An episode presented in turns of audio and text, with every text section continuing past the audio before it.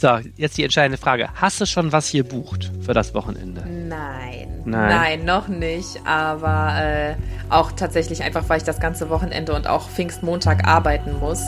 Und ich möchte mir Zeit dafür nehmen. Also, wenn ich dann frei habe, dann wird gebucht. Gebucht. Ja, ich auch noch nicht. Ich habe das Problem, ähm, jetzt gerade geht hier die Sonne auf, aber es war ja angesagt, total mieses Wetter und man muss vorher noch einen Schnelltest machen. Und ich habe jetzt gedacht, also mittags lohnt sich das irgendwie nicht, finde ich. Und abends bei 10 Grad und Nieselregen und extra mit Schnelltest. Irgendwie habe ich gedacht, das erste Mal muss irgendwie ein bisschen feierlicher sein. Ja, ne, genau. ist fast so, als ob man, weiß ich nicht, den Schulabschluss nochmal feiert, oder? Total. ja. Aber es muss alles perfekt sein, genau. Es muss, irgendwie muss man auf jeden Fall auch was richtig Schickes dann mal essen. Ja, was Schickes essen, sich schick anziehen, aber da sprechen wir gleich nochmal äh, in Ruhe drüber. Das ist auf jeden Fall eines unserer Themen heute und damit erstmal Hallöchen. Ähm, wir sprechen über die Lockerungen, die ab heute in Düsseldorf gelten und was man denn jetzt wieder machen kann. Und wir sprechen über die Oper, das Opernhaus, ein Thema, das ähm, ein bisschen vorankommt jetzt das auch interessant ist, wenn man sich gar nicht für Oper interessiert, weil es um äh, wahnsinnig viel Geld geht und jetzt hat die Bürgerbeteiligung begonnen und da erzähle ich mal ein bisschen. Und du erzählst uns auch was über Tempo 30 steht hier als Stichpunkt. Genau. Ja, die Weltgesundheitsorganisation hat diese Woche gefordert, dass weltweit alle Städte nur noch Tempo 30 zulassen sollen. Und ich erzähle mal, wie viel Tempo 30 wir in Düsseldorf haben, bekommen und nach Meinung verschiedener politischer Strömungen bekommen sollten. Okay, ich bin gespannt. Ich war letztens auf der, was ist denn das? Die Bilke Allee hat ja schon länger 30, aber die, ähm, wenn du zum Südring fährst, die, hm. nicht die Friedrichstraße. Merowinger? Ja, genau, auf der Merowinger. Ich weiß nicht, ob das schon lange 30 ist. Ich fahre da irgendwie nie lang, weil ich immer über die Uni auf die Autobahn fahre. Erzähl ich dir gleich. Okay, ich bin gespannt. Auf jeden Fall war ich sehr irritiert. ja, dann nicht nur du. Also das, äh, da steht der erfolgreichste Blitzer, den Düsseldorf je gesehen hat. Also da ähm, ah. sind irgendwie zehntausende Ach, Menschen schon reingerast, weil das ist auch wirklich, ist auch wirklich hart. Aber lass uns das gleich bei Tempo 30 besprechen. Ja, machen wir. Mein Name ist Charlotte Großer und ich bin verbunden mit Arne Lieb. Ihr hört Folge Nummer 156 dieses Podcasts und der Rhein steht bei 3,70 Meter.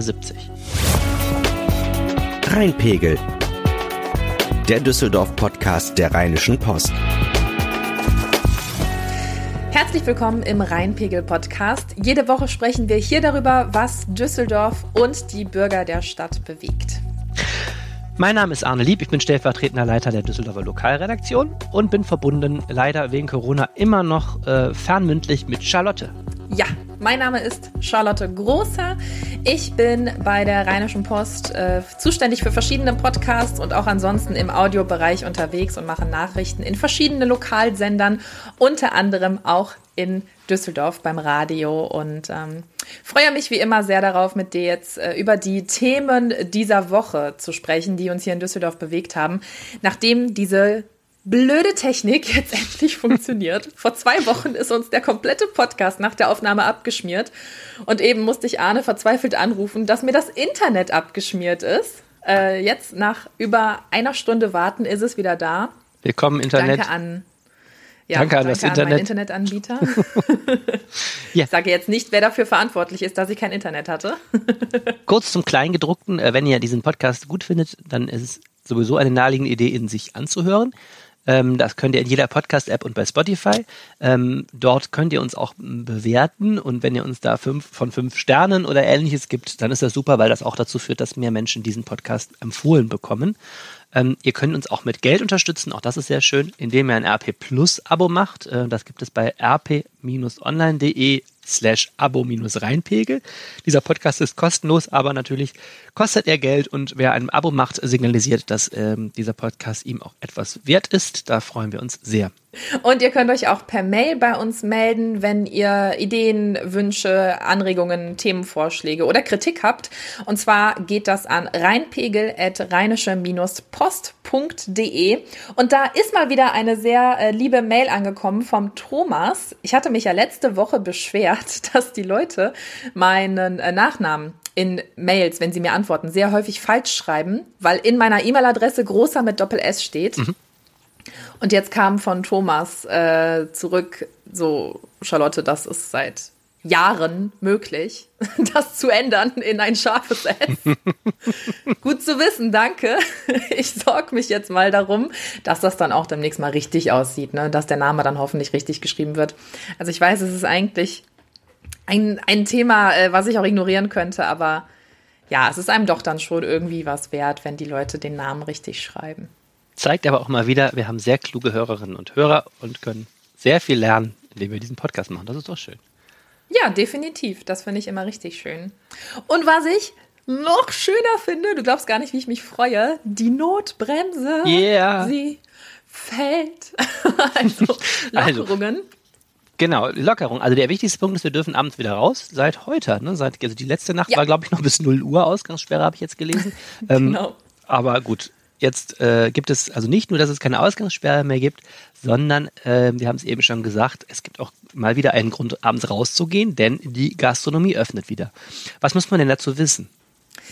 Ja, also, ähm, vielleicht gucken wir erstmal ganz kurz darauf, warum die denn wieder öffnet. Die Inzidenz liegt jetzt bei uns schon den achten Tag in Folge unter dem Wert von 100, heute bei 63,4. Und deswegen darf die Gastro jetzt die Außenbereiche wieder öffnen. Heißt also, wir können äh, auf Terrassen wieder essen und trinken. Übrigens auch, zum Beispiel, es fällt mir gerade ein, in Bilk in der, äh, nicht in der Casita, sondern, ach, wie heißt denn dieser Laden da an der Ecke, wo auf der anderen Seite der Outdoor-Laden ist. Ach, so der Tigges. Tigges? Ja, danke. Dr. Tigges. Das Tigges, genau, die Studentenkneipe. So, die haben ja den Innenhof so, dass du einmal durchgehen musst. Stimmt. Das ist auch kein Problem. Ähm, einfach die Maske anziehen, dann kommt ihr auch in Restaurants rein, wenn sie dann öffnen, die den Außenbereich haben, den man aber nur erreicht, indem man durchgeht. Ist ja zum Beispiel auch beim, hier beim, beim Schlösser so, ne? Dass die großen, den großen Außenbereich hinten raus haben. Mhm. Und vorne nur so ein paar. Stimmt, die haben so einen Innenhof. Ne? Paar Sitzplätze. Stimmt. Ja, genau, der ist echt schön. Rund 50 Prozent der Gastronomen in der Altstadt wollen wohl öffnen. Und schon mal an dieser Stelle der kleine Hinweis, wenn ihr auch dazugehört, ihr Gastronomen seid oder ihr kennt jemanden, der jetzt am Wochenende oder heute schon öffnen möchte, dann könnt ihr uns das gerne mailen. Wir sammeln das nämlich in der Rheinischen Post und wollen das dann für alle Düsseldorfer möglichst übersichtlich machen. Die Mail dann aber bitte nicht an uns, sondern an stadtpost.rheinische-post.de und einfach sagen, wer da öffnet und ja, am besten noch ein paar Details, wie viele Leute rein können, wenn ihr es wisst. Und damit ich nicht die ganze Zeit, damit ich nicht die ganze Zeit dran denke, ich habe gerade Dr. Tigges gesagt, das ist der Name eines Reisebüros. Der Laden heißt nur Tigges, glaube ich, dieses, äh, diese Kneipe. Ich wollte es nur kurz gesagt haben. So. genau, Tigges heißt sie. Und ähm, die Stadt rechnet jetzt auch mit vielen Besuchern an diesem Wochenende, obwohl das Wetter ja nicht besonders gut werden soll. Aber wenn man mal denk, bedenkt, ähm, wir mussten jetzt sieben Monate ohne Essen im Restaurant auskommen. Also ich glaube, das stört auch ein bisschen Regen und grauer Himmel nicht, wenn man denn äh, ja, den Schirm über sich gespannt hat. Ich habe ja jetzt in den letzten Wochen das schöne Wort Terrassentourismus gelernt, ähm, weil ähm, das Problem ist ja, dass ähm, diese, diese Notbremse ist ja lokal gebunden. Das heißt, dort, wo äh, wie in Düsseldorf der Wert unter 100 äh, geht für eine bestimmte Zahl von Tagen, also fünf Stück, ähm, da ist das möglich. Ähm, der Kreis Mettmann, unsere äh, geschätzten umliegenden Städte ähm, sind ja viel, viel höher in ihrer Inzidenz. Ähm, das heißt also mit anderen Worten, die dürfen noch nicht.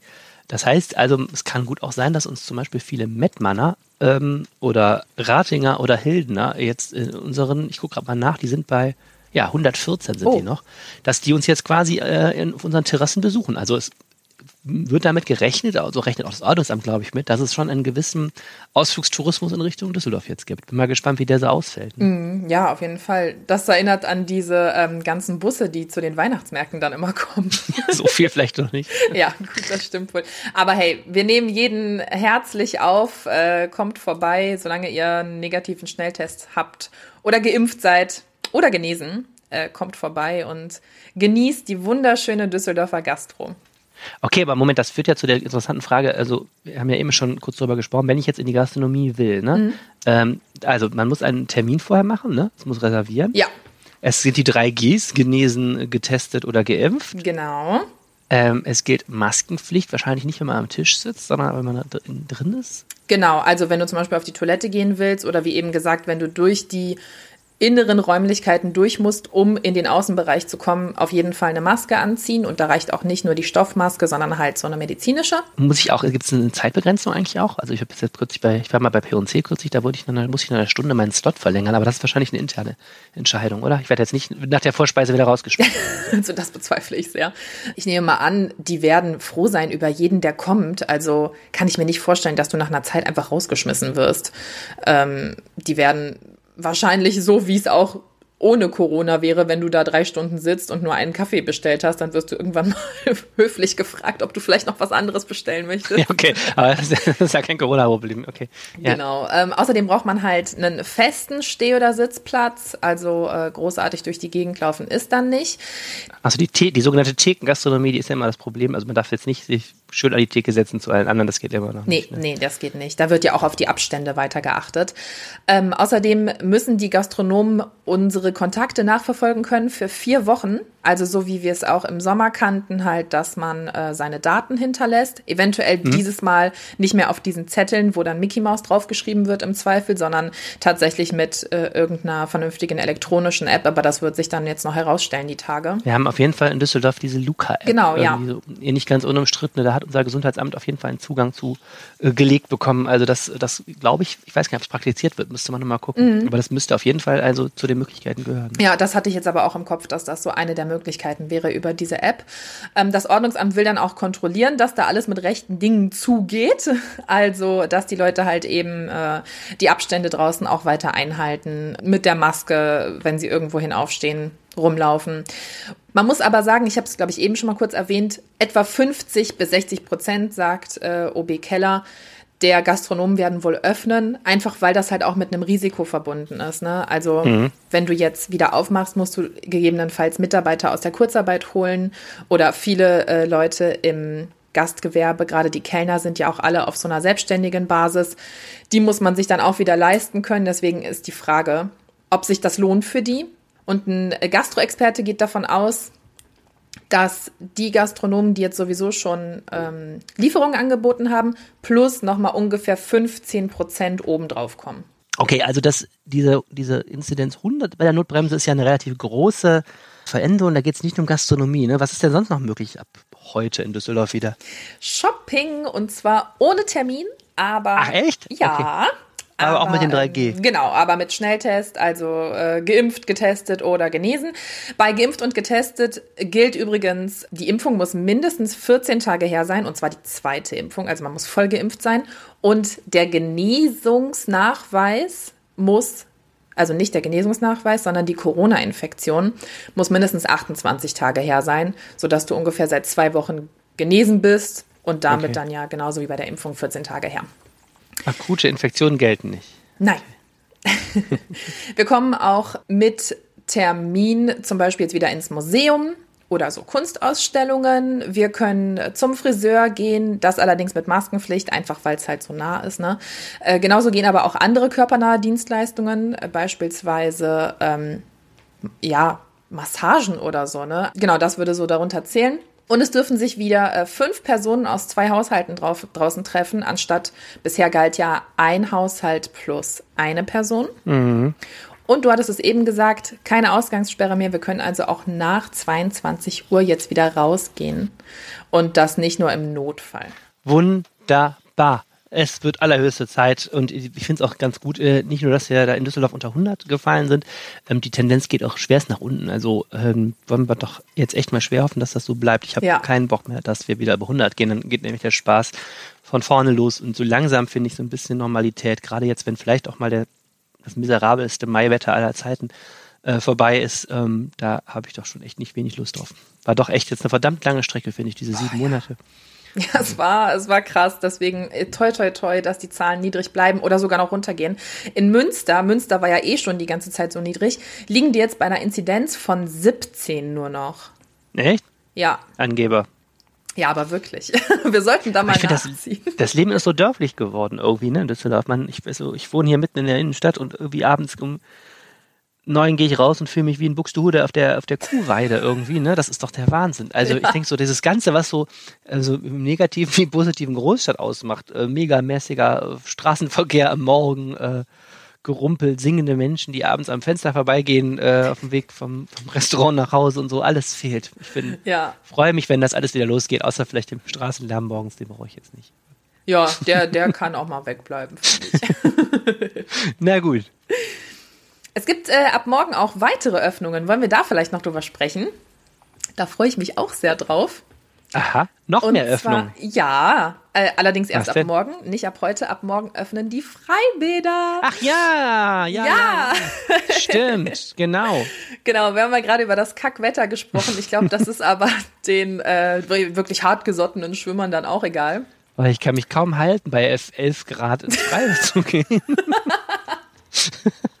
Naja, für die, die es trotzdem interessiert, aber verrate ich euch mal, wie das funktioniert. Also, als erstes öffnet das äh, Rheinbad morgen, also das äh, Schwimmbad an der Messe. Und äh, das Freibad in Lörrick und das Allwetterbad in Flingern, das jetzt übrigens sehr schön aussieht seit äh, dem Umbau, wovon wir ja alle so nicht so viel zu sehen bekommen haben. Äh, die wollen so in ein bis zwei Wochen ja. nachziehen. Genau, da war ja Ewigkeiten Umbau und äh, Ja, das ist richtig stylisch geworden. Ja. Und dann war es, glaube ich, ein halbes Jahr geöffnet und dann kam Corona. Ach, cool. Ja, ähm, wobei, aber du hast gerade gesagt, bei 11 Grad schwimmen. Das Wasser ist wärmer, 24 Grad Wassertemperatur. Äh, das Ganze geht allerdings nur für, ich sag jetzt mal, Sportschwimmer. Ja gut, dann bin ich ja endgültig raus. Was heißt denn Sportschwimmer? Dass wir nicht gemütlich auf den Liegewiesen chillen können. Also Ach so, die man darf nicht chillen, nur schwimmen. Ja, das Genau, ja, wirklich nur schwimmen, Bahn Okay. ziehen oder, weiß ich nicht, tauchen, äh, nach Ringen tauchen. Auf jeden Fall nur im Wasser und dann wieder raus aus dem Bad. Äh, Die Liegewiesen öffnen aber, sobald die Inzidenz konstant unter 50 liegt. Und Ach da so. wir ja jetzt schon bei 63 sind, habe ich die Hoffnung, dass das bald auch geht, weil dann reizt mich das auch wieder ins Freibad zu gehen. Könnte gleichzeitig mit dem verspäteten Frühling also genau passen. Okay. Ja, ne? Wie, wie ist das so bei dir, wenn du ins Freibad gehst? Ich habe mich da gestern schon mit wem drüber unterhalten. Also ich bin ja so die Fraktion, ich lieg 70 Prozent der Zeit auf der Wiese und esse Pommes. und den Rest bin ich dann im Wasser. Aber schwimmen tue ich eigentlich am wenigsten. Also entweder ich spiele Ball oder rutsche oder so. Man könnte meinen, ich bin erst zwölf. Das macht einfach am meisten Spaß. Also ich muss ganz ehrlich sagen, ich habe Freibad erst wieder entdeckt, seit ich Kinder habe und bin also dann deswegen in diesem eher in dem Planschbeckenbereich und ansonsten auch, also ich bin sowieso nicht so heiß aus Schwimmen und wenn wenn man, also wenn ich ins Freibad gehe, sind meistens irgendwie 30 Grad und dann ist meistens auch so viel los in diesen Becken und Leute stehen ja auch in Freibädern kreuz und quer, die lassen ja keine Bahnen frei. Also selbst wenn ich wollte, was ich gar nicht will, glaube ich, weiß ich gar nicht, ob man da schwimmen könnte. Also ich bin auch eher der Pommes-Typ, glaube ich. Boah, ich find's ja so krass, diesen Unterschied zwischen, äh, letztes Jahr waren die Freibäder nur über äh, Terminbuchungen möglich, da erzähle ich auch gleich noch kurz was zu, wie das jetzt ist. Ähm, und wenn man mal überlegt, das Jahr davor, dieser Megasommer, Ja, wo es diese Auseinandersetzungen im Rheinbad gab, weil Genau, einfach das war der viel Sommer. los war. Das war Wahnsinn. Ja, und was echt, ähm, das habe ich jetzt auch gelesen, das wirst du wahrscheinlich gleich erzählen wollen, was ich ja echt mal gut finde. Letztes Jahr war es ja so richtig Mist. Da gab es so ein Terminbuchungssystem über so ein unverbindliches. Und da haben sich irgendwelche frechen Menschen immer abends um 10 wurden die Termine freigeschaltet, den ganzen Tag offensichtlich blockiert und sind dann alle nicht gekommen. Also da war nichts in den Bädern los, aber du kriegtest keine Termine mehr. Ne? Das fand ich ja letztes Ja. Jahr wirklich ätzend. Und das haben sie, glaube ich, jetzt verbessert, oder? Genau, haben sie. Also wenn du deinen Termin jetzt nicht wahrnimmst, dann kassier, äh, kassieren die halt trotzdem dein Geld ein. Deswegen Ja, würde ich hingehen an, der, an deren Stelle. Ähm, zugelassen sind im Rheinbad jetzt pro Zeitfenster 120 Menschen. Die Zeitfenster können wir halt immer noch online buchen. Unter der Woche sind das vier Zeitfenster, einmal so für Frühschwimmer, Vormittag, Nachmittag und Abend. Und am äh, Wochenende sind es drei Zeitfenster. Und was die Buchung angeht, ich kann jetzt nur aus der Erfahrung vom vergangenen Jahr sprechen. Also dieses Jahr ist es auch wieder so, dass man drei Tage im Voraus buchen kann. Und ich kann jetzt schon sagen, Leute, wenn ihr am Wochenende ins Freibad wollt und ihr wisst, es wird gutes Wetter, ohne Spaß, setzt euch, wenn ihr am Samstag rein wollt, Mittwochabend um 23.50 Uhr an den PC, öffnet die Seite und aktualisiert sie um exakt 0 Uhr und bucht euch euren Slot. Aber das, das haben wir doch alle im Corona-Jahr gelernt. Also ich habe das bei Zoos jetzt auch schon gemacht und Museen, das ist ja auch und so. Äh, das haben wir doch jetzt echt gelernt, mal um Termine zu kämpfen. Also ich ist ja sowas, was ich sonst irgendwie echt wenig gemacht habe, aber das kennt man sonst immer, wenn irgendwie mal mit, was weiß ich, Metallica nach Ja. Deutschland kommen oder so, dass du sagst, ne, da, schaltet, da startet der Vorverkauf um Mitternacht oder so. Ja. Ähm, jetzt auf einmal kämpft man hier über den, über den schnöden Zoobesuch auch schon. Man denkt, okay, das wird Donnerstag freigeschaltet, dann muss ich irgendwie. Ja, aber es ist halt wirklich so. Also letztes Jahr äh, hatte ich ein paar Mal Pech, weil ich um 0 Uhr 5 draufgegangen bin oder 0 Uhr 8 und dann waren die Termine schon alle Echt? weg. So krass? Okay. Ja, zumindest die guten Termine, ne? Also die Leute, die dann um 6 Uhr morgens rein wollen, haben noch einen Platz bekommen. Oder so abends, wo die Sonne schon weg ist. Ja. Und, äh, Ja, gut. Ja. Alles klar, ich sehe schon, ich bleib bei, ich bleib in der heimischen Badewanne. So. Aber das ist doch, ich meine, immerhin, es ist doch äh, eine positive Nachricht, es geht voran und äh, vielleicht haben wir ja auch Glück und ich glaube, wir sind bei 11 Prozent der Düsseldorfer, die ähm, zwei Impfungen schon haben. Ja. Das ist auch noch echt Raum nach oben, aber vielleicht schaffen wir es ja. Letzte Meldung war, es gibt keine Termine mehr im Impfzentrum, weil irgendwie so viele Leute jetzt wollen, dass der Impfstoff nicht ausreicht und so, das ist alles, das zieht sich noch, aber vielleicht kann man ja im Herbst dann schon wieder über, dann nicht mehr über Freibad, aber zumindest über echt ganz andere Dinge reden, von Fußballspielen bis Konzerten, wer weiß. Wollen wir es mal hoffen, ne? Hoffen wir es, ja. Definitiv. Wobei äh, Konzerte jetzt wohl auch möglich sind. Bis zu 500 Zuschauer. Ja, ich dachte mir so an, ich habe jetzt gelesen, Rammstein wollen nächstes Jahr kommen, zum dritten Mal in Folge. Nicht mehr. Seit 2020 versuchen die jedes Jahr zwei Großkonzerte in der Arena zu spielen und verblasen die dann wieder ab wegen Corona. Jetzt versuchen sie es zum dritten Mal. Oh. Also auch da muss ich jetzt nicht hin, aber ich äh, dachte nur, das wird nächstes Jahr ähm, möglicherweise werden wir das wieder haben, so große Arena-Konzerte. Ja, das wäre mega. Eric Clapton hat sich angekündigt und so. Also es, es wird, es vielleicht, hoffentlich. Ich habe gesehen, die Beach Boys kommen nach Deutschland. Äh, zwar jetzt nicht nach Düsseldorf, aber ähm, ich habe so Lust, mir die anzuschauen. Wobei man sie jetzt schon eher Beach Opers nennen müsste als Beach Boys. Beach Boys ist ein Beach Grandpas. Beach Grandpas, die kommen nach Deutschland. Aber die Musik ist immer noch schön. Also, von daher. Wenn Corona. Da vielleicht ist es ein schönes, eine schöne Musik, um das Ende von Corona zu feiern, wenn es soweit ist. Ja, oder? So good vibes. California Surfing und so. Ah, man merkt schon, ich äh, brauche das jetzt echt mal irgendwie mit den Lockerungen. Ich merke das schon. Ja. Okay, Komm, kommen wir von California Surfing zur, zur Hochkultur vielleicht? Ja, gerne. Die Oper. Wa- Was genau ist denn jetzt mit der Oper? Ich weiß gar nicht, wie ich ins Thema einsteigen soll. Ja, Saat, ne? Wir saßen gerade, das Beach Boys hörend, saßen wir gerade irgendwie am Strand und jetzt sollen wir in, äh, sollen wir im Frack zur Opernpremiere Ja. irgendwie erscheinen, ne? Geistig. Ähm, ja, wir haben, gute Nachricht ist in Düsseldorf, wir haben ein Opernhaus. Ähm, die schlechte Nachricht ist, es ist äh, wirklich total im Brötchen. Also es ist ein Haus aus den 50er Jahren, wo eigentlich nichts mehr gerade geht. Ähm, Dächer sind kaputt, Bühnenmaschinerie ist kaputt, Brandschutz, äh, Haustechnik, eigentlich alles, was uns im Haus kaputt ist, kann kaputt sein kann oder sagen wir mal in die Jahre gekommen sein kann, ist in die Jahre gekommen. Und das stellt äh, die Stadt vor die größte finanzielle Entscheidung letztlich des ganzen Jahrzehnts. Muss man einfach mal sagen, weil eben jetzt, es gibt halt ja naheliegenderweise zwei Möglichkeiten. Äh, Man kann dieses Opernhaus äh, nochmal sanieren oder man kann ein neues bauen. Und beides kostet Unmengen. Ich sag mal schnell kurz die Beträge, die bis jetzt im Raum stehen. Also Sanierung mindestens 450 Millionen Euro für dieses Opernhaus. Und das würde bedeuten, man hätte nur ähm, den Status quo wiederhergestellt. Jetzt ist nämlich das Problem an dem Opernhaus, es ist mh, zur Hälfte ein Bau aus dem 19. Jahrhundert, der dann im Krieg zerstört wurde und mit einer neuen, mit einem neuen Vorderteil äh, versehen wurde. Das heißt, du hast eine Oper nach Planung des 19. Jahrhunderts, wenn du so willst. Und die Oper wünscht sich zum Beispiel mal eine zweite Seitenbühne oder ein kleines Haus, zum Beispiel für Jugendaufführungen, ähm, also Aufführungen im Jugendoperntheater. Und ähm, das alles musstest du ja in dieses alte Haus noch zusätzlich reinmachen. Also du bist da schon bei deutlich über 500 Millionen Euro, wenn du es irgendwie vernünftig machen willst, so die bisherigen Gutachten.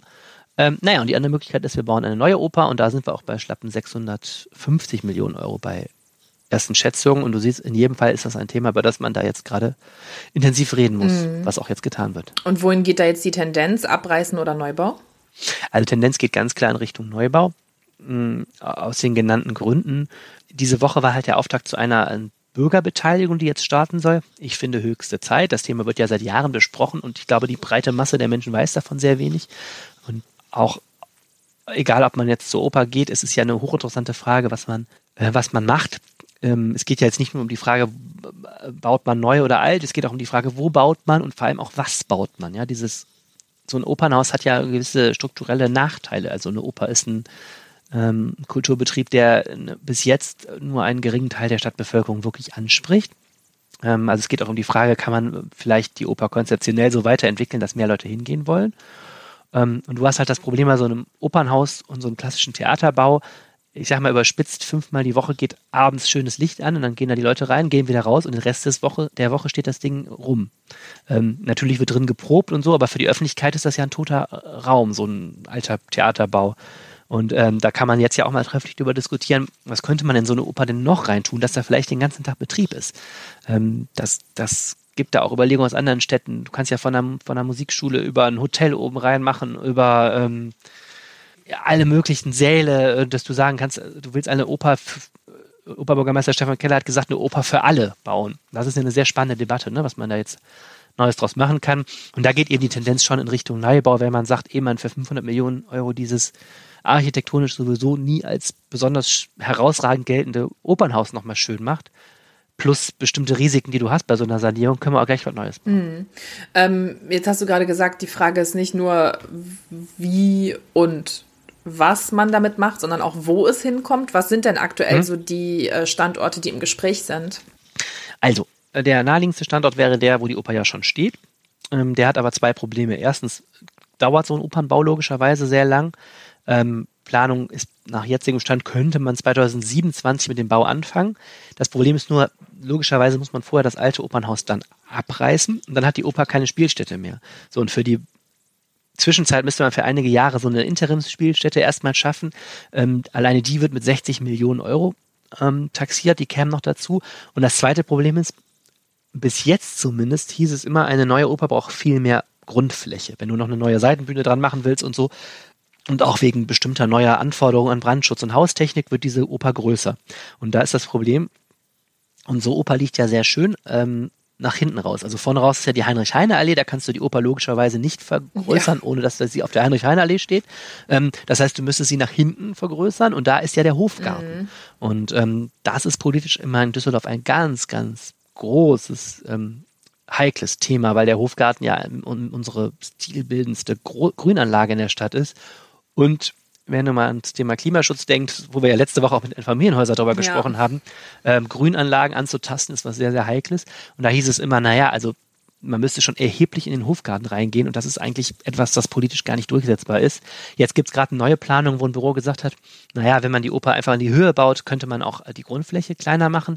Aber ähm, muss man jetzt durchdiskutieren. Die Oper ist, glaube ich, nicht ganz begeistert an dem, was ich gehört habe, weil da musst du ganz viel Aufzüge da reinmachen und so. Und ähm, ist die Frage, wie praktikabel das ist. Und ansonsten müsste man woanders die Oper hinstellen. Ein Standort, der immer viel genannt wurde, ähm, ist das bisherige Kaufhofgebäude an der Schadowstraße. Das ist ja zu. Ne? Der Karstadt, den gibt's noch. Ja. Der Kaufhof ist geschlossen worden. Äh, und da dieses Areal könnte natürlich die Stadt jetzt kaufen, da eine Oper hinstellen. Hätte den Charme, dass es mitten in der Innenstadt liegt, natürlich. Ist aber nur eine von vielen Möglichkeiten. Ähm, es wurde mal diskutiert, die Oper in den Medienhafen zu tun. Stichwort Hamburg mit dieser Elbphilharmonie, die haben ja versucht, da ihr Hafenviertel dadurch aufzuwerten. Könnte man auch überlegen, ist natürlich äh, verkehrstechnisch relativ weit draußen. Ich glaube, da ist momentan die Tendenz eher ablehnend.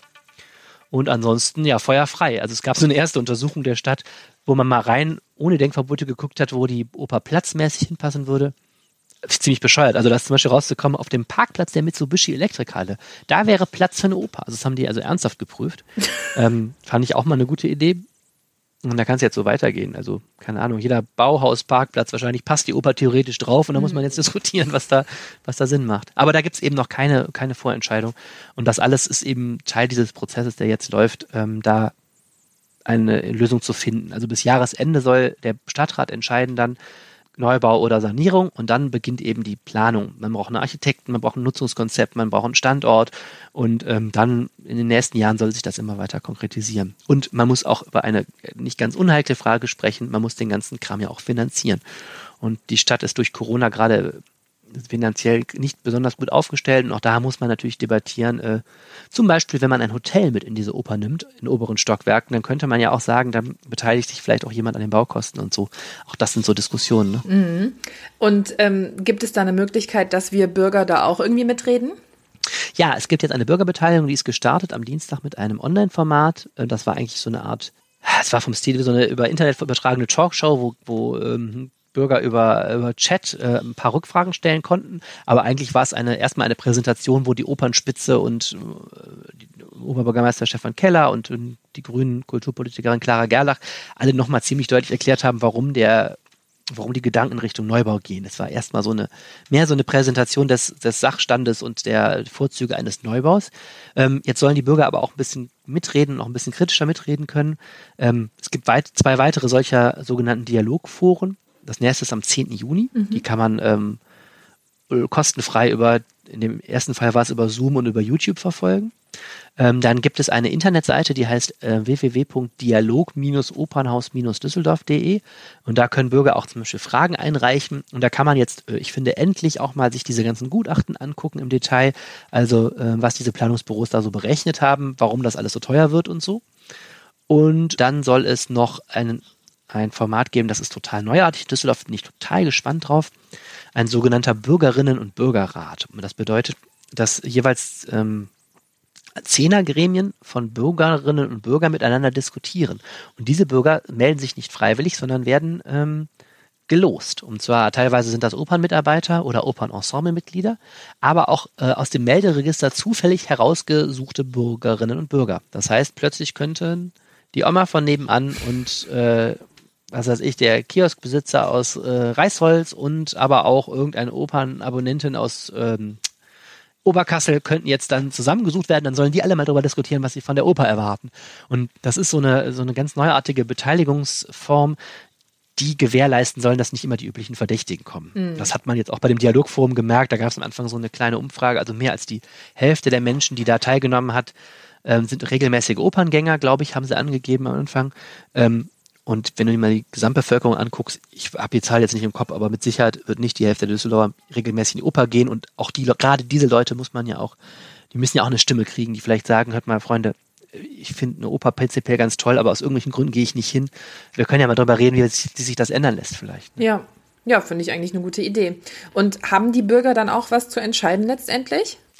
Bis jetzt nicht. Das war eine heikle Frage. Also es gibt, die FDP zum Beispiel hat einen Bürgerentscheid über den letztlichen Standort gefordert. Ähm, bis jetzt ist es soweit noch nicht. Ähm, in Klammern, zumal sich auch die Frage stellt, kann man am Schluss wirklich aus mehreren Standorten wählen? Also ein solches Grundstück muss man ja auch erstmal kriegen. Ne? Aber bis jetzt ist es so, die Bürger sollen mitreden. Es gibt da also eben ein, ein Planungsbüro, also ein, ein Bürgerbeteiligungsplanungsbüro, das ist beauftragt. Das soll ein großer Prozess werden. Ähm, werden wir mal sehen, was dabei rauskommt. Und dann soll aber am Schluss der Stadtrat die Entscheidung treffen. Also Abriss oder Neubau. Jetzt kann man sagen, der Stadtrat ist natürlich auch demokratisch legitimiert, ist ja letztes Jahr auch von den, vom, von den Düsseldorferinnen und Düsseldorfern neu gewählt worden. Mhm. Ähm, aber hochspannend ist natürlich auch die Frage, ähm, ob es da nochmal vielleicht ein Bürgerbegehren oder so gibt. Angesichts der Summen, die im Raum stehen, bin ich da mal gespannt. Es kann ja auch sein, mh, hm, ich meine, ich habe das Gefühl, ich weiß nicht, wie es dir geht, solche glänzenden Kulturbauten, Stichwort Elbphilharmonie, sind zumindest etwas, wo ich glaube, dass viele Leute kritisch sind heutzutage. Ja. Ähnlich wie mit Olympischen Spielen. Sowas ist nicht mehr so, wird nicht mehr so wie früher einfach äh, mehrheitlich äh, hingenommen oder für selbstverständlich gehalten. Ich kann mir vorstellen, wenn wir erstmal so eine Architektenplanung haben, und ich prognostiziere mal, es wird nicht bei 600 Millionen bleiben. Mhm. Äh, und da kommt irgendwie, da kommen dann glänzende Animationen von unserer Superoper für 800 Millionen Euro. Ich kann mir auch vorstellen, dass es da nochmal irgendwie ein Bürgerbegehren oder sowas gibt. Also bin mal gespannt, wie, wie da wirklich die Stimmungslage in der Bevölkerung ist. Ja, auf jeden Fall. Können wir aber nur abwarten und schauen, was da jetzt rauskommt. Ja, da sind, da sind wir noch nicht.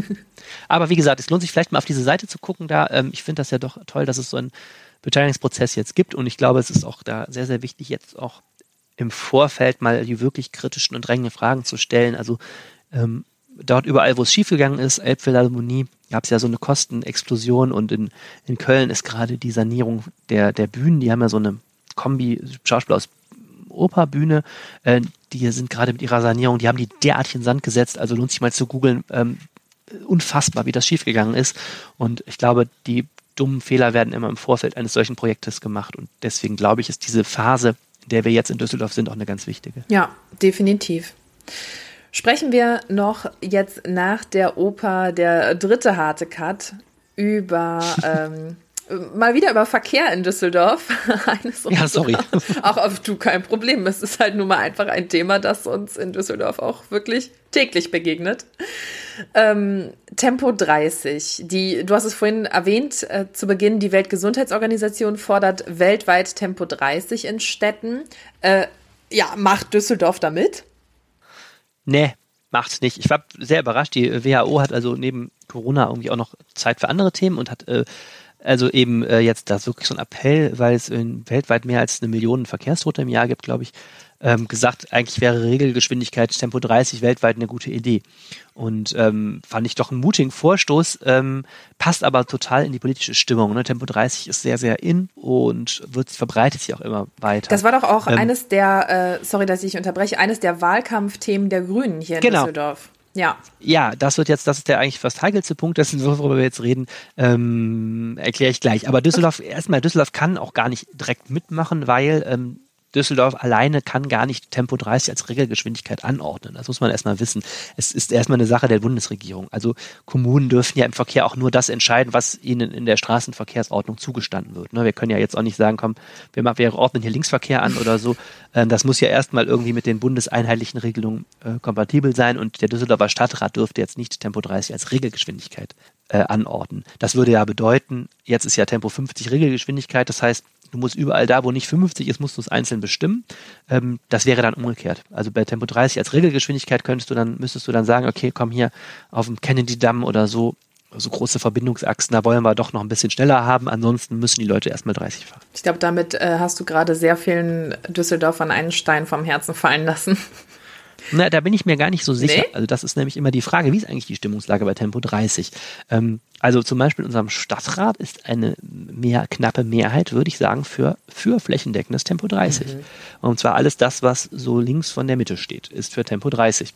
Mhm. Da kommen wir jetzt gleich wieder zu den Grünen zurück. Also wir haben im Stadtrat eine Fraktion der SPD, die hat im Wahlkampf schon in der Tat auch Tempo 30 als Regelgeschwindigkeit gefordert. Also die SPD in Düsseldorf will das.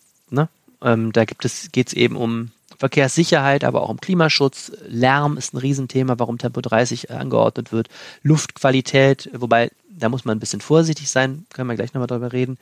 Ähm, naja, und SPD sagt, wollen wir. So, dann Linkspartei will das auch, die haben das beantragt noch im Januar. Ähm, dann haben wir eine Fraktion, die besteht aus einem einer Mitglied aus der sogenannten Klimaliste, das ist so eine Abspaltung aus den Fridays for Future Demonstrationen, mhm. und zwei, ähm, eine, eine Ratsfrau, einem Ratsherrn von der, dieser Satirepartei, die Partei. Äh, die wollen das, glaube ich, auch, wenn ich mich recht erinnere. Und ähm, naja, so, die Grünen haben in ihrem Wahlprogramm das auch gefordert. Und wenn die alle zusammen stimmen würden, hätten die eine Mehrheit, glaube ich, von einer Stimme. Hm. So, jetzt ist aber das Problem für die Grünen, die regieren, aber die regieren nicht alleine, sondern mit der CDU. Und man hat sich in den Kooperationsverhandlungen darauf geeinigt, ähm, dass man sich nicht einigen kann. Also in dem Kooperationsvertrag steht äh, in diesem Punkt Tempo 30 besteht Uneinigkeit. Ähm, das bedeutet aber auch, die Grünen machen da jetzt nicht mit, sondern haben sich mit der CDU geeinigt, man macht nur Tempo 30 in Einzelfällen. Äh, das heißt also, es gibt keine äh, Stadtratsmehrheit deshalb für Tempo 30 flächendeckend. Okay. Und äh, so so eine 30er-Zone oder so eine 30er-Straße gibt es dann jetzt beispielsweise ja auf der Bilker Allee oder auch auf der Merowinger Straße, hatten wir vorhin mal angesprochen. Genau, ich habe heute eine Analyse geschrieben, die habe ich überschrieben mit der Siegeszug von Tempo 30, weil du sehen, natürlich trotzdem sehen kannst, wir haben das Tempo 30 hier nicht als Regelgeschwindigkeit, aber wenn du dir momentan die Tagesordnung der Bezirksvertretungen anschaust, ähm, die vor allen Dingen dafür erstmal immer für die Diskussion von einzelnen Straßen zuständig sind, ähm, ist du fast bei jeder Sitzung irgendwo Tempo 30 und zwar aus unterschiedlichsten Gründen. Äh, Verkehrssicherheit ist ein Riesenthema aus zwei Gründen. Einerseits soll in Düsseldorf der Radverkehr ähm, gestärkt werden und ähm, brauche ich glaube ich nicht zu erklären, wenn man auf dem Rad sitzt. Es ist sehr, sehr viel angenehmer, wenn die Autos nicht so schnell sind. Und zweitens, ähm, das leidige Thema ähm, Ampelschaltung hast du damit auch abgeräumt. Ein wirklich schlimmes Ärgernis, wenn man Rad fährt in Düsseldorf, ist ja, dass die Ampeln auf, den, auf die Autogeschwindigkeit geschaltet sind. Also teilweise musst du wirklich, wenn du die normale Fahrraddurchschnittsgeschwindigkeit fährst, immer stehen bleiben, weil einfach die Ampeln nicht für Radfahrer geschaltet sind. Äh, bei Tempo 30 kannst du die Ampeln so schalten, dass, sie, dass die Radfahrer mit drüber kommen. Also das ist, ist ein gutes Argument für Tempo 30 momentan. Ähm, anderes Verkehrssicherheitsthema ist momentan ähm, Schulwegsicherheit. Da wird sehr, sehr viel getan, ähm, was ich auch sehr, sehr gut finde, ähm, so Gefahrenstellen zu entschärfen. Da ist natürlich Temporeduzierung auch immer wieder ein Thema. Du hast ähm, Lärmschutz. Wir haben gerade wieder einen Lärmaktionsplan in Düsseldorf. Auch da ist Tempo 30 ein Mittel der Wahl, vor allen Dingen nachts. Zum Beispiel auf der Erkrater Straße gibt es jetzt einen Abschnitt, wo immer von 22 bis 6 Uhr Lärmschutz ist. Ähm, es gibt neuerdings rechtlich die Möglichkeit, auch auf Hauptstraßen ähm, kurze Tempo 30 Abschnitte anzuordnen. Haben wir in Düsseldorf auch ein paar Beispiele. Prinz-Georg-Straße, Bremenstraße fallen mir da ein. Äh, da geht es darum, wenn da eine Schule ist, eine Grundschule ist, ein Altenheim ist, äh, dann kann man sagen, zumindest für die 200 Meter davor soll der Autoverkehr mal verlangsamt werden. Mhm. Das ist etwas, was noch gar nicht so lange möglich ist. Und du hast eben die Mirowinger angesprochen. Luftschutz ist jetzt auch noch ein Thema. Auf der Mirowinger Straße, das ist ja sehr äh, umstritten gewesen jetzt, da ist Tempo 30, seit die Umweltspur abgeschafft ist, weil man eben sagt, mh, hm, dann fließt der Verkehr besser, die Ampeln sind besser zu schalten und eben auch, da ist ja durch den Wegfall der Umweltspur kein Radweg mehr. Und da sagt man auch, okay, da müssen die Radfahrer zumindest nicht so zittern, wenn der Autoverkehr langsamer ist. Ja gut, das macht es dann wieder sinnvoll. Also kurz gesagt, überall kommt gerade sehr viel Tempo 30. Mhm. Ähm, wo es mir jetzt gerade noch einfallen würde, wo es Sinn ergeben würde, denke ich, wäre vielleicht die Corneliusstraße, weil da kannst du meistens eh nicht schneller als 30 fahren, gerade wenn du irgendwie im Feierabend oder morgens im Berufsverkehr steckst. Genau, die wird diskutiert. Eigentlich ist es ja absurd, dass ausgerechnet auf der Corneliusstraße nichts getan wird. Da ist ja diese Luftmessstelle, über ja. die immer geredet wird. Ähm, in der Tat, die Corneliusstraße hat das Problem, äh, dass sie baulich total schwer ist. Du hast diese Gleise in der Mitte, du hast äh, ähm, ein hohen, hohes Verkehrsaufkommen, was den Autoverkehr angeht. Du hast viele Kreuzungen, ähm, du hast parkenden Verkehr an der Seite. Da ist das Problem, ähm, so raumplanerisch ist das wohl eine sehr große Herausforderung, diese Straße. Also das ist bis jetzt zumindest immer die Ausrede, warum da nicht viel passiert. Mhm. Ähm, in der Tat ist es für den Radverkehr eine wirklich ganz schlimme Achse. Ich hasse die zu fahren. Äh, für den Autoverkehr ist ja auch schlimm, wenn man da immer im Stau steht. Also das ist eine Straße, die in der Tat auch äh, in der Diskussion gerade ist. Und ähm, ist denn dann jetzt noch mehr äh, Tempo 30 für Düsseldorf geplant, bis auf die Straßen, die wir jetzt angesprochen hatten? Ja, wie gesagt, das geht so schleichend. Also die CDU sagt, da wo es verkehrlich äh, angemessen ist und eben einem Zweck dient, wie ich gerade jetzt so dargestellt habe, gibt es ja mhm. verschiedene, mhm. macht sie das auch mit und da wird eben diskutiert. Ähm, so, und die CDU sagt nur, ähm, wofür ich jetzt, also was ich jetzt auch nicht ganz falsch finde, die sagt, naja, im Grunde ist es so, in Wohngebieten haben wir fast eh schon flächendeckend Tempo 30 Zonen ne, in Düsseldorf. Und ähm, diese Hauptstraßen, Kennedy-Damm, ähm, keine Ahnung, Kaiserstraße, Dorotheenstraße, immer auf dem Händekamp, was du da hast, ähm, sagen, sagen die natürlich, da ist die Frage, muss da jetzt Tempo 30 sein, dann verlangsamst du natürlich extrem den Pendlerverkehr. Und da ist die CDU äh, sehr skeptisch. Ne? Mhm. Und aber die CDU hat sich breitschlagen lassen, offensichtlich von den Grünen an einer wirklich sehr, sehr heiklen Stelle mal Tempo 30 auszuprobieren, nämlich auf der Lugallee, also dem Einfallstor hinter der Oberkasseler Brücke von, äh, von Oberkassel und Niederkassel. Und mhm. ähm, das ist nicht, also das ist da eben auch die Überlegung, weil man da einen Radweg schaffen will. Und das ist da auch baulich schwer, denn das ist auch sehr, sehr eng. Da hast du ja auch die Straßenbahn in der Mitte und ähm, relativ enge Fahrspuren. Da ist, ist nicht die Möglichkeit, so einfach einen, Radweg, einen Radstreifen an die Seite zu machen. Und da diskutiert man jetzt. Und das ist deshalb, finde ich, aus zwei Gründen sehr, sehr mutig und spannend. Erstens, weil es CDU-Stammland ist, natürlich da hinten ähm, nur Oberkassel und Niederkassel. Ja. Ähm, das ist so, dass ich da sehr gespannt bin, wie Leute reagieren. Und zweitens, weil es echt vermintes Gelände ist. Ähm, der, der frühere CDU-Oberbürgermeister Joachim Erwin hat nach seiner Wahl ja als erste Geste den Radweg auf der Lugallee gestrichen, weil er damals die Leute so wahnsinnig aufregte. Und das ist so verkehrspolitisch eigentlich ein Symbol, das bis heute bis heute immer wieder zitiert wird, dass man sagte, da hat doch Erwin damals den Radweg gestrichen. Und ähm, deswegen ist es so, naja, also das ist, wäre schon ein großes Signal ähm, verkehrspolitisch, wenn da jetzt äh, neu strukturiert wird. Ähm, für den Radverkehr würde es sicherlich Sinn machen, denn das ist auch so eine Stelle, äh, wo die Radfahrer wirklich bis jetzt so im Nichts landen. Äh, auf der Autofahrer mitzufahren, ist da blöd. Du hast auch noch Parkverkehr auf der Seite und so. Ja, ja, der Bürgersteig ist schmal und da will natürlich auch keiner Radfahrer haben. Auf dem Bürgersteig völlig zu Recht. Also insofern ähm, muss da auch irgendwas passieren. Und da soll es eben jetzt einen Versuch mit Tempo 30 geben. Da bin ich gespannt, wie da die Reaktionen sein werden. Aber mal schauen. Also vielleicht klappt es ja besser als gedacht. Aber wie stellen die sich das dann vor? Muss eine Spur wegfallen in jeder Richtung? Äh, das wird noch geplant. Okay das weiß ich nicht, da habe ich die Planung nicht gesehen. Ich glaube nur insgesamt, also äh, weil wir es eingangs auch ansprachen, ich, ich, ich meine schon, die Stimmungslage, mh, hm, was den Autoverkehr angeht, hat sich da schon gedreht. Also ich bin ja selber auch Autofahrer und weiß auch, es bereitet mir zum Beispiel auf der Merowinger körperliche Schmerzen, da 30 zu fahren, wenn man freie Bahn hat, ja. ähm, weil du hast zwei Fahrspuren, es ist so eine Strecke, die kennt man ewig schon. Es ist ein sehr komisches Gefühl, da 30 zu fahren. Andererseits, ähm, es ist so, die Menschen ähm, nehmen die Nebenwirkungen des Autoverkehrs nicht mehr so hin wie früher. Äh, dass sich Kinder in Großstädten schlecht bewegen können äh, durch, durch Falschparker und durch Raser ist ein Thema. Ähm, ne, so Schulwegunfälle ist ja ein Riesenthema. Ähm, Luftverschmutzung sind die Grenzwerte deutlich strenger als früher. Ähm, Klimaschutz wird das Riesenthema der nächsten Jahre. Und da geht es natürlich auch um um Autoverkehr. Also wie gesagt, die politische Tendenz gerade geht ganz klar in eine Richtung. Das ist äh, Verlangsamung und strengere Regeln für den Autoverkehr. Hm. In dem Sinne dann vielleicht doch keine, keine verkehrte Idee. Jetzt hast du mich umgestimmt. ich sehe schon, du leidest auch. Du leidest auch. ja, also so wirklich ein Fan davon bin ich nicht. Aber ja gut, alles, was der Umwelt hilft, ist natürlich nicht verkehrt, ne? Es ist natürlich auch so, also man muss auch noch eine Sache mal sagen, bei manchen Stellen ist es auch nicht so ganz unumstritten. Also beispielsweise gilt ja an, vor einigen ähm, Schulen und Altenheimen zwischen auf Hauptstraßen kurz Tempo 30, zum Beispiel vom, vom Goethe-Gymnasium. Das ist eine heikle Stelle, weil da mal ein Schüler beim Überqueren der Straße äh, gestorben ist vor einigen mhm. Jahren. Ähm, da haben aber Messungen gezeigt, die Autofahrer bemerken es nicht oder es interessiert sie auch nicht. Also dort, wo, wo du gewohnt bist, mit 50 zweispurig auf der Hauptstraße zu fahren, dann steht da für 200 Meter Tempo 30. Ähm, das scheinen viele Autofahrer laut Messungen auch wirklich einfach nicht wahrzunehmen oder was auch immer. Also das ist auch die Frage, macht das dann überhaupt Sinn, ähm, so eine Regelung oder ist das mehr Symbolpolitik? Ähm, also das ist, ist schwierig und ich glaube, da braucht man auch ein vernünftiges Gesamtkonzept. Ja, also wenn, dann müsste es härter bestraft werden oder halt geblitzt werden. Ich äh, kenne es dadurch, dass ich regelmäßig nach Mönchengladbach fahre. Also da ist in, ähm, nicht in der gesamten Innenstadt, aber auf vielen Straßen in Mönchengladbach ist Tempo 40 da ist hm. äh, als Grund angegeben Lärmschutz und du hast an hm. jeder zweiten Kreuzung einen Blitzer. Hm. Also da fährt wirklich keiner schneller als er darf, weil äh, du, du kannst, wenn du einmal durch halb oder du, du musst nur eine Straße entlang fahren, du bist den Führerschein los.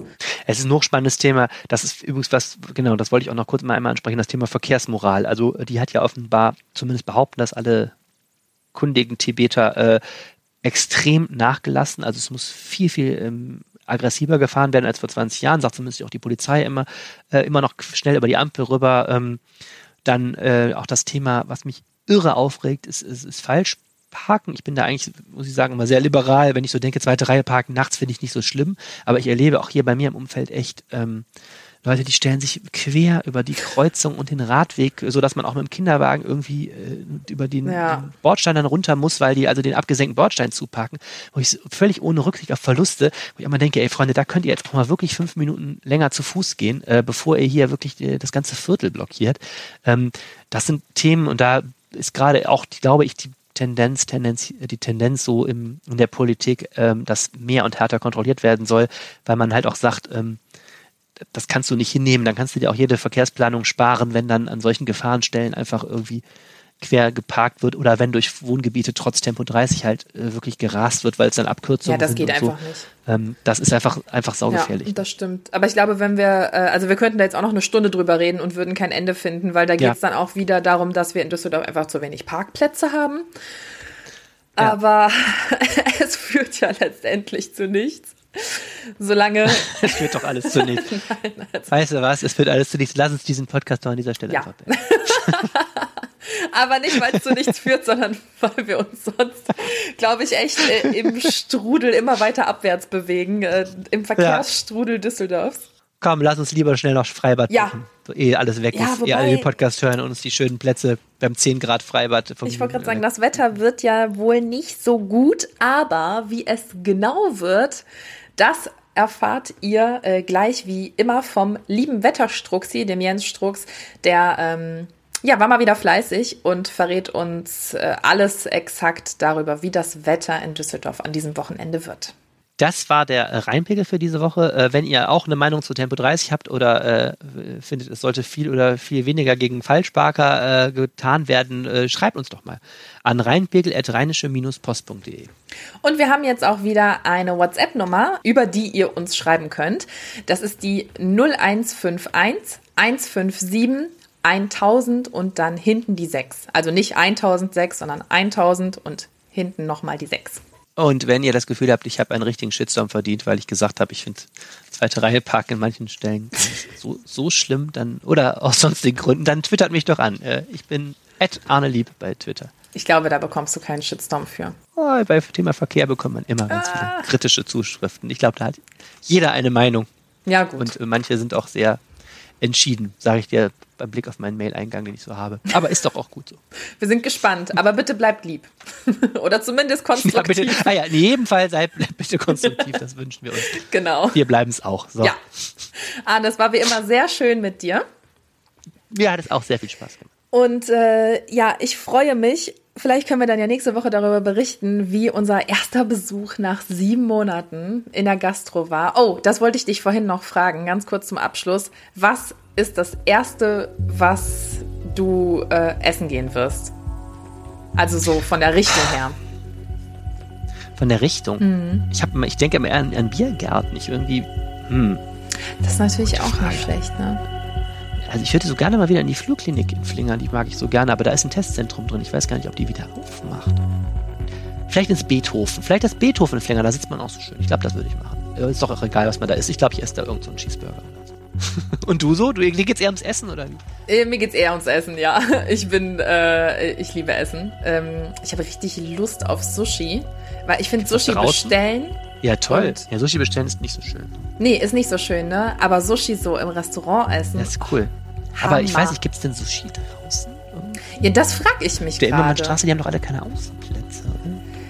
Ja, so eine Handvoll. Du wirst es uns nächste Woche verraten. Ja, ich äh, erkundige mich, weil Sushi, ich höre schon meinen Namen rufen. Charlotte ist uns. Hier spricht das Sushi. zieh dir, hör mal, zieh dir einen dicken Pulli an, ne? Ja, dann passt das. Arne, mach's gut. Bis dann, Bis ciao. Woche. Ciao. Hallo und herzlich willkommen zum Wochenendwetter. Dieses Wochenende steht jetzt nicht so unbedingt im Zeichen von so richtig vielen schönen Momenten, wie wir sie beispielsweise am Freitag noch erleben durften. Dafür gibt es dann halt eben wieder, naja, Regen. Das, was wir schon die gesamte Woche über hatten. Naja, egal. Äh, der Samstag bringt uns relativ viele Wolken. Die Sonne wird so rund um den Nachmittag vielleicht mal durchschauen. Die Wahrscheinlichkeit ist aber nicht allzu groß. Am Anfang ist der Regen noch äh, eher flächendeckend und gleichmäßig. Das heißt, es regnet über etwas längere Zeit. Im Laufe des Nachmittags bzw. zum Abend hin gehen die Regenfälle dann immer mehr in Schauer über, sodass es dann immer wieder trockenere Phasen gibt. Dann kommt der nächste Schauer reingezogen und die Schauer können dann zum Abend hin vor allem auch äh, das ein oder andere Gewitter beinhalten. Die Temperaturen liegen dabei bei grob etwa 12-13 Grad. Es wird nicht super warm werden. Und der Wind ist dazu auch relativ kräftig, erreicht in Schauernähe in Böen bis maximal 55 Kilometer pro Stunde. Der Sonntag bringt uns letzte Regenfälle am Morgen. Diese werden dann langsam abklingen und dann gibt es so einen Mix aus einzelnen sonnigen Abschnitten, vielen Wolken und vereinzelten Schauern. Viel wird da nicht runterkommen, aber es sind doch nochmal über den Tag verteilt der ein oder andere Liter dabei. Die Temperaturen bewegen sich im Prinzip relativ wenig. Morgens liegen wir so bei etwa 10 Grad und nachmittags erreichen wir so maximal 15 Grad. Und wenn man sich so den Trend der neuen Woche anschaut, dann, naja, es gibt wenig Änderung. Äh, also, über den Tag verteilt relativ viele Regenfälle. Es gibt dann den einen oder anderen sonnigen Moment. Und auch die Temperaturen bleiben im Prinzip auf einem Niveau von etwa 15 Grad am Nachmittag. In diesem Sinne wünsche ich euch jetzt ein schönes Wochenende und freue mich, wenn ich dann auch nächste Woche wieder euch mit dem Wochenendwetter beglücken darf. Also in diesem Sinne, euch das Allerbeste. Bis dann. Ciao, ciao. Mehr im Netz. Alle Nachrichten aus der Landeshauptstadt findet ihr auf rp-online.de slash Düsseldorf.